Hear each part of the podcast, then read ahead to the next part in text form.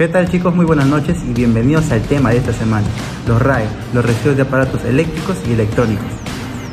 En esta noche nos acompaña la ingeniera Jenny Paola Seña Rubio, es especialista ambiental y también en gestión ambiental municipal, tanto en seguridad y medio ambiente y en la elaboración de instrumentos de gestión ambiental.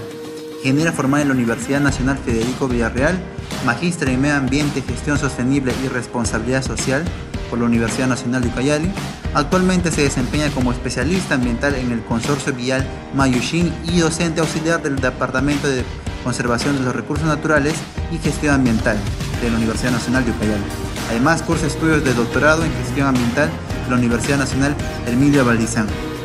Esta entrevista llega gracias a La Cigarra Verde y estará emitida por las plataformas virtuales de tanto de Instagram como de Facebook.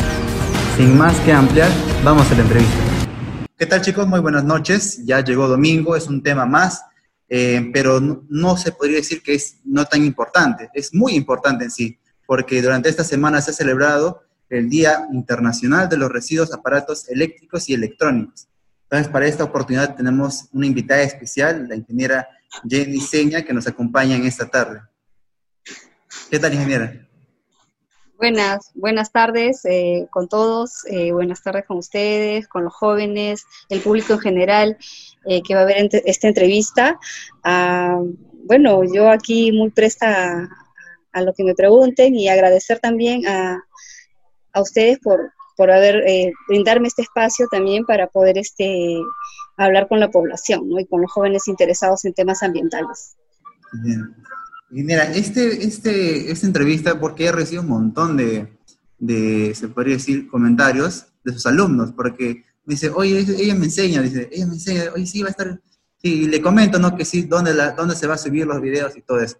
Entonces, eh, bueno, también va dirigido a un cierto eh, población donde que sabe los, asuntos ambientales, pero también me quiero eh, enfocar también a personas que no están ni interesadas a veces o no conocen tanto el tema. Entonces, para entrar más en, fondo eh, de, la entrevista, quisiera que nos eh, resuelva esa duda, ¿no? algunos, yo puse incluso RAE nomás de frente, pero ¿qué son los, los RAE, ingeniera? Bueno, los RAE son los residuos de aparatos eléctricos y electrónicos, ¿no? Estos RAE, pues, este, se generan mucho en los domicilios, se generan en las instituciones públicas, privadas, eh, en toda índole, en toda índole generamos esos residuos, ¿no? un RAE en sí es un residuo o es un aparato que necesita energía eléctrica o una batería para poder funcionar. Entonces, con ese concepto eh, ya tenemos, ¿no? Generalizado qué son los RAE todo aparato que va a necesitar energía para poder funcionar. Entiendo, entiendo. O sea, también puede ser, puede ser de, dos, ¿no? Como usted dijo, con, ya sea con batería o pila, o también puede ser con, con, con eh, una corriente, ¿no? Que se, que se uh efecto de ello. Genial. Eh, ingeniera, ¿y dentro de estos RAE existe alguna clasificación o solamente o todos son todos lo que son, eh, por ejemplo, televisores, eh, microondas y también refrigeradoras, todos son diferentes en sí, todos están incluidos en un mismo RAE o dentro de los RAE también hay una clasificación? No, hay una clasificación muy grande, ¿no? Según el reglamento que tiene el MINAN, eh, los RAE se clasifican en aparatos eléctricos eh, mayores, ¿no? O grandes, en este caso hablamos de una refrigeradora, lavadora, después los aparatos eléctricos eh, menores, estamos hablando de una cafetera, de una guaflera, de una batidora que hay en casa, después hablamos de las herramientas pequeñas de corte, en este caso podemos hablar de una moladora, un esmeril, después están también los de las expendedoras, ¿no? Las que venden los, eh, cuando compras con, con moneditas, ¿no? Compras este un chocolate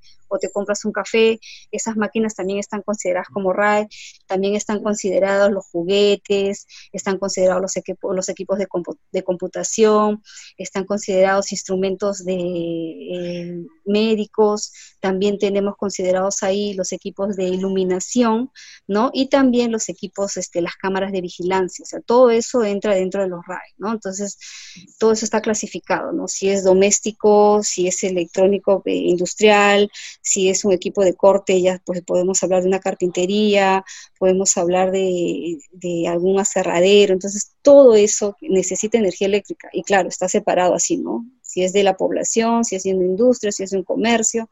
Entonces, así están separando el tema de los RAE. Wow, ah, entonces sí es, sí es amplio dentro de ello, ¿no? Eh, genial. Eh, claro, para... Ingeniera, otra consulta quería hacerle porque he estado leyendo eh, alguna infografía también sobre acerca de los RAE. dentro de ellos también existen algunos materiales químicos. Entonces, pero como ya no se los hace, ya no se los da un uso, como son residuos, pero algunos yo sé que va a tener en consideración o saber y decirnos que son, pueden ser o son considerados materiales o residuos peligrosos. ¿Es cierto eso? ¿Son considerados como residuos peligrosos?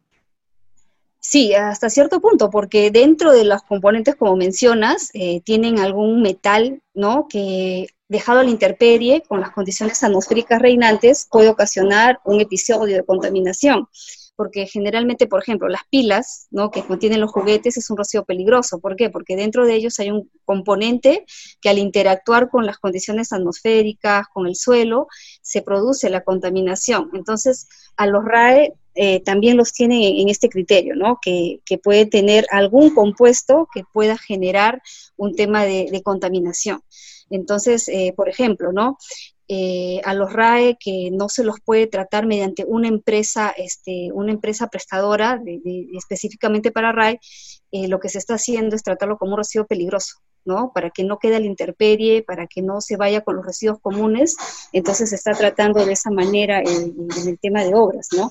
Entonces, sí se lo está considerando hasta el momento que no haya una buena eh, disposición de estos aparatos eléctricos y electrónicos como un residuo peligroso. Mm. Entendido, entendido. Ah, o sea, sí, no, sí está considerado como aparatos. Eh, bueno, disculpe, como residuos peligrosos. Eh, dentro, del, dentro de todo ya eh, se podría decir el avance tecnológico que se está realizando en el mundo y también nuevas legislaciones ambientales mucho más mejoradas, dentro de esto nace y también se impulsa la economía circular. es, un, es un gran reto en sí para el Perú, para todos, de que las industrias que con, cualquier materia prima que trabaje, en realidad no generen tantos residuos, no generen tantos efluentes, bueno, o vertimientos, eh, y recirculen, ¿no? Todo dentro de su proceso de, fabricación. Eh, ahora, le comento, ¿se puede aplicar esta economía circular a los RAE? Claro, sí, sí se puede. Inclusive, mira, ahora con el último este, reglamento que ha sacado el MINAN, que habla sobre el régimen de, eh, el régimen, eh, este es un nuevo régimen que ha sacado para los RAE, ya, donde ya al productor de RAE le están dando esa responsabilidad, ¿no? De que sea responsable desde que creó el RAE hasta la, bueno, desde que creó el producto eléctrico o electrónico hasta la disposición final de esto, ¿no? O hasta llevarlo a una empresa donde se pueda reutilizar las partes, ¿no? Que puedan ser comerciables o las partes que puedan entrar a otro proceso.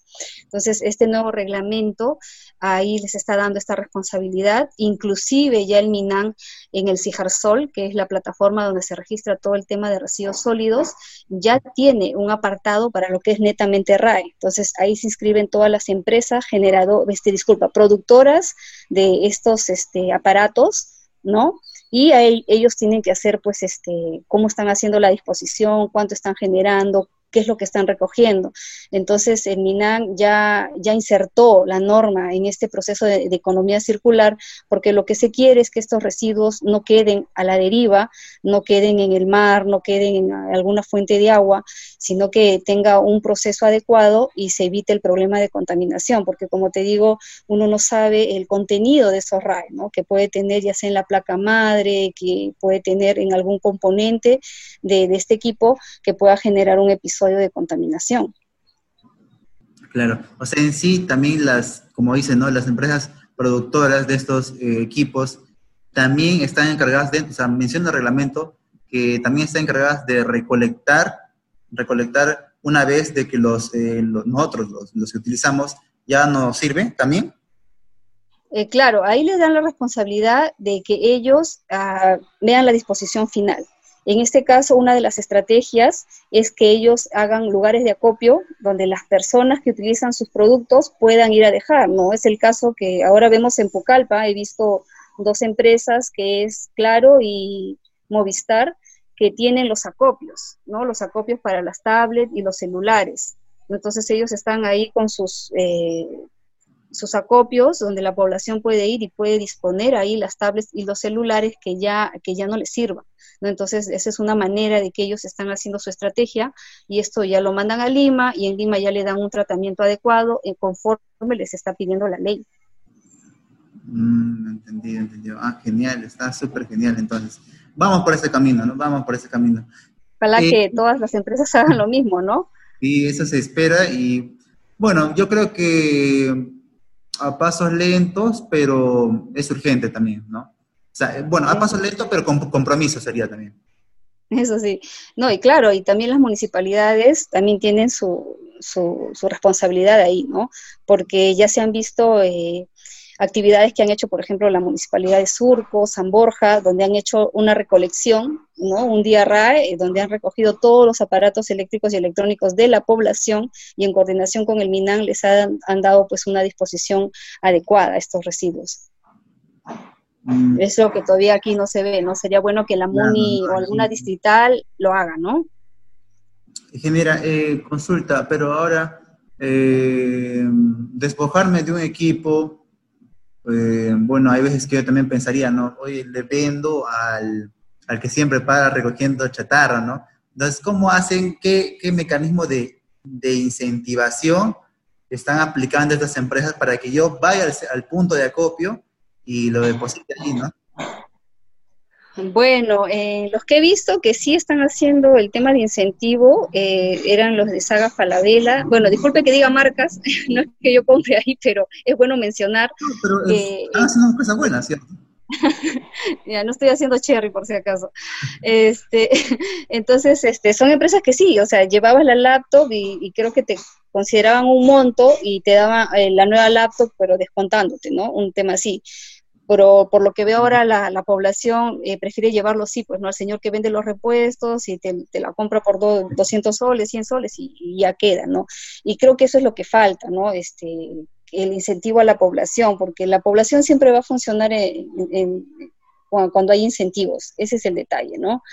Pero como te digo, eh, el tema es esas empresas que han estado haciendo este, este incentivo, eh, bueno, más allá no le hice seguimiento para ver cómo les fue, pero ya no escuché más de esa campaña, ¿no? Pero eso es lo que estaban haciendo. Entiendo. Eh, otro tema también es eh, muy aparte, vamos a hacer un pequeño paréntesis aquí, es porque muchas veces el, aparato electrónico que más es robado son los celulares, ¿no? Entonces, al final, estos terminan, en, bueno, en el caso de Lima, ¿no? Terminan en las Malvinas, y allí donde los, ya no, bueno, el, el, usuario lo bloquea, ya no lo pueden usar, pero sin embargo las piezas y las partes las siguen vendiendo una vez, una y otra más, ¿no? Una otra vez más.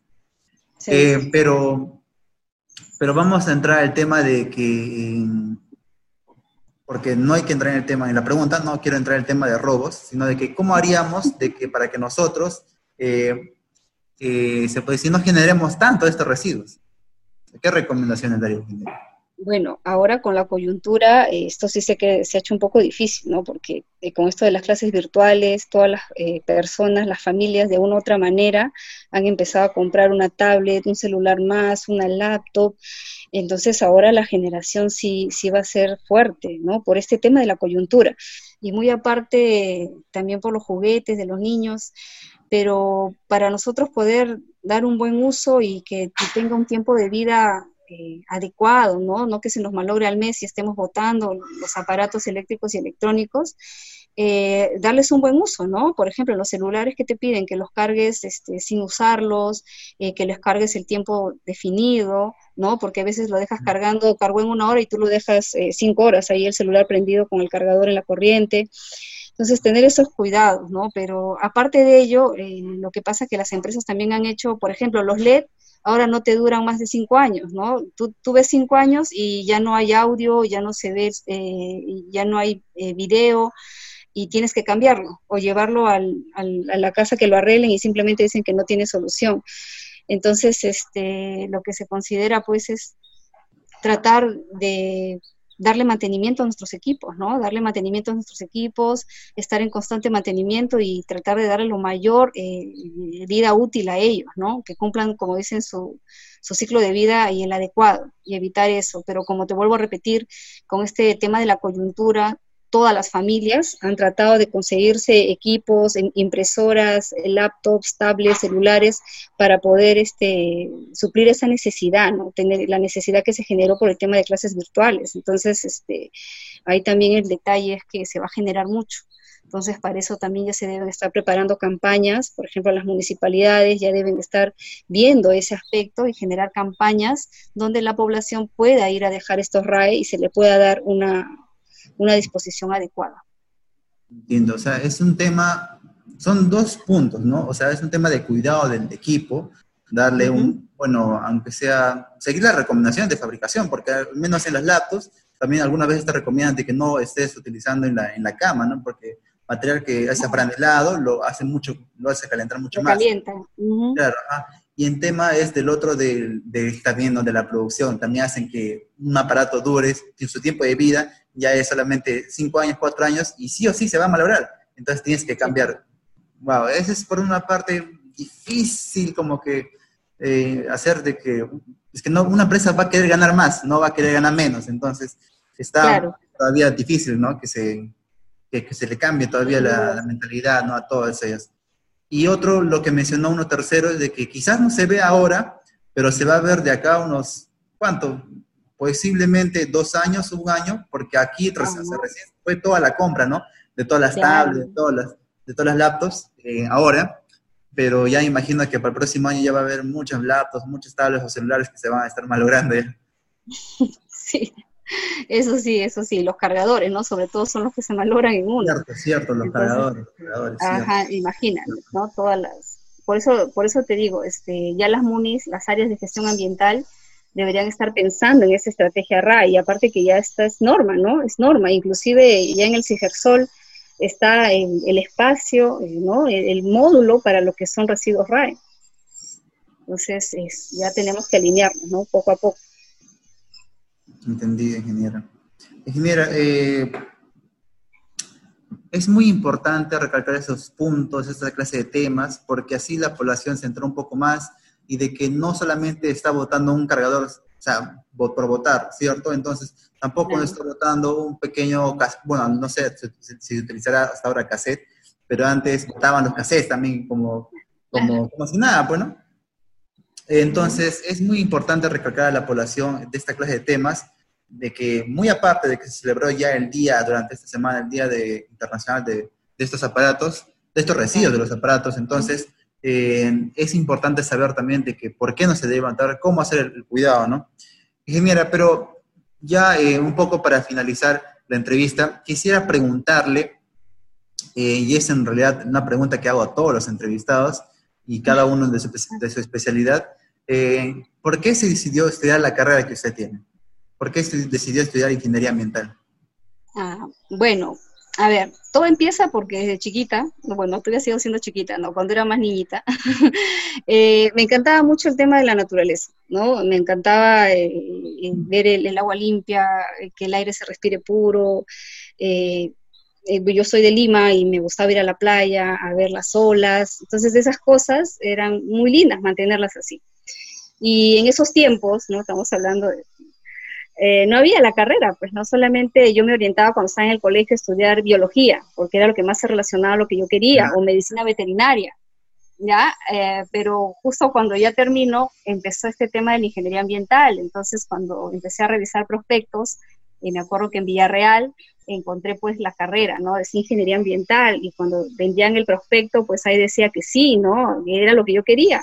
Entonces eh, ingresé y justo eh, la carrera se compartía con ingeniería geográfica. Y yo recuerdo que aquella vez ingresamos como 60 y en el tercer año ya nos teníamos, teníamos que elegir si te ibas para ingeniería geográfica o te quedabas en ingeniería ambiental.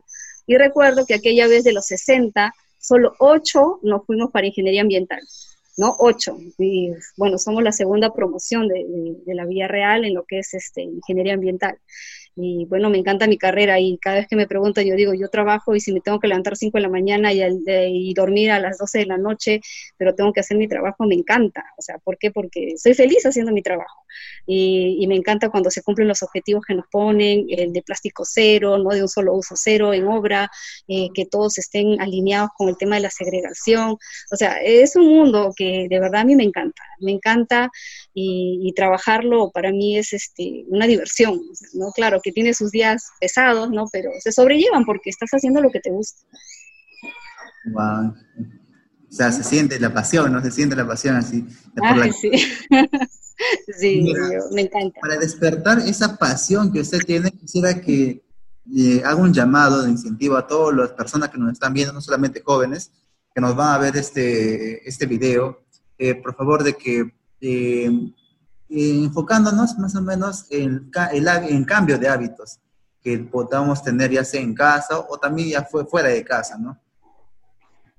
Claro, eh, con la población, ¿no? Porque yo siempre digo, este, el trabajo de las municipalidades es bien difícil porque trabaja con población y, trabajar con población, eh, todos tienen un diferente, una, una, diferente forma de pensar, tienen una forma distinta de ver las cosas. Entonces ahí, ¿no? Ir con la población y lo único eh, básico que sería para la población es que separen sus residuos. Si bien es cierto, Pucallpa no tiene un, relleno sanitario, pero lo bueno es que nosotros ya empecemos con esa buena práctica de separar nuestros residuos. Separar nuestros residuos, otorgárselo a las personas que realizan el reciclaje, que pasan casa por casa, y de alguna otra manera estamos ayudando al medio ambiente, porque esa botella que nosotros mandamos con todos los residuos mezclados pierde ese valor, porque de esa botella se pueden generar otros productos, ¿no? Que pueden beneficiar a la población. Inclusive con las botellas, no sé si recuerdan, había la campaña Abriga al Sur, y de, y de, qué se hacían todas esas frazaditas que abrigaban al sur, pues eran de botellas. Entonces, a la población, así, pedirles que hagan la segregación en, sus casas. Y no solo porque la ley ahora lo exige, sino porque es una responsabilidad social, una, una responsabilidad ciudadana de cuidar el ambiente, ¿no? De cuidar el ambiente, que, que se mantenga equilibrado, que se mantenga limpio, porque a todos nos gusta disfrutar de un ambiente sano y equilibrado. Así que ya saben, chicos, los que nos están viendo, eh, ayudaría un montón y bastante en sí, segregando, o sea, separando los residuos desde casa. Y, o sea, y la municipalidad de su, de su localidad tendría mucho más fácil también el trabajo, sería mucho más eficiente, mucho más rápido también, y podríamos aprovechar mucho más también los residuos que generamos en casa. ¿Sí es cierto, ingeniera? Sí, así es. Sí. Muchas gracias, ingeniera, por habernos acompañado en esta entrevista sobre los residuos aparáticos eléctricos y electrónicos. Y también gracias por, eh, pues, eh, por la invitación, ¿no? Aceptar la invitación. No, a ustedes, de verdad, porque estos espacios son buenos, ¿no? Así cortitos también, porque si hacemos todo tres horas, eh, la, gente se aburre, ¿no? Y eso es bueno, eso es bueno, así que lo vean poquito y que les quede, les quede ese bichito y se pongan a investigar, a ver, y, y creo que con esto estamos haciendo sumando nuestro granito de arena para que las cosas cambien, ¿no? No cambiarán de la noche a la mañana, pero yo tengo fe que poco a poco. Sí, poco a poco la población va a entender mucho más importante, incluso ahora de que por el tema del COVID, ¿no? O sea, la gente y pasaron por la televisión y por la radio de que, oh, los animales están regresando a las ciudades eh, porque no, la humanidad estaba encerrada. O sea, ahí más o menos también fue un poco, ¿no? De, de incentivar y también a la conciencia de que nosotros en realidad estamos haciendo algo mal, ¿no? Estamos haciendo algo mal. Y fue una oportunidad, ¿no? De, la, de, toda, esta, de toda esta pandemia, de que la gente y la población se dio, se dio cuenta, ¿no? De lo, que, lo que estamos haciendo. Pero bueno, estamos para mejorar todavía, seguimos en ese, en ese espacio y también ese espacio también es como un, aporte más a la educación ambiental. Eso sí. Muchas gracias, ingeniera, por... Muchas gracias a ustedes. Muchas gracias. Ok, gracias.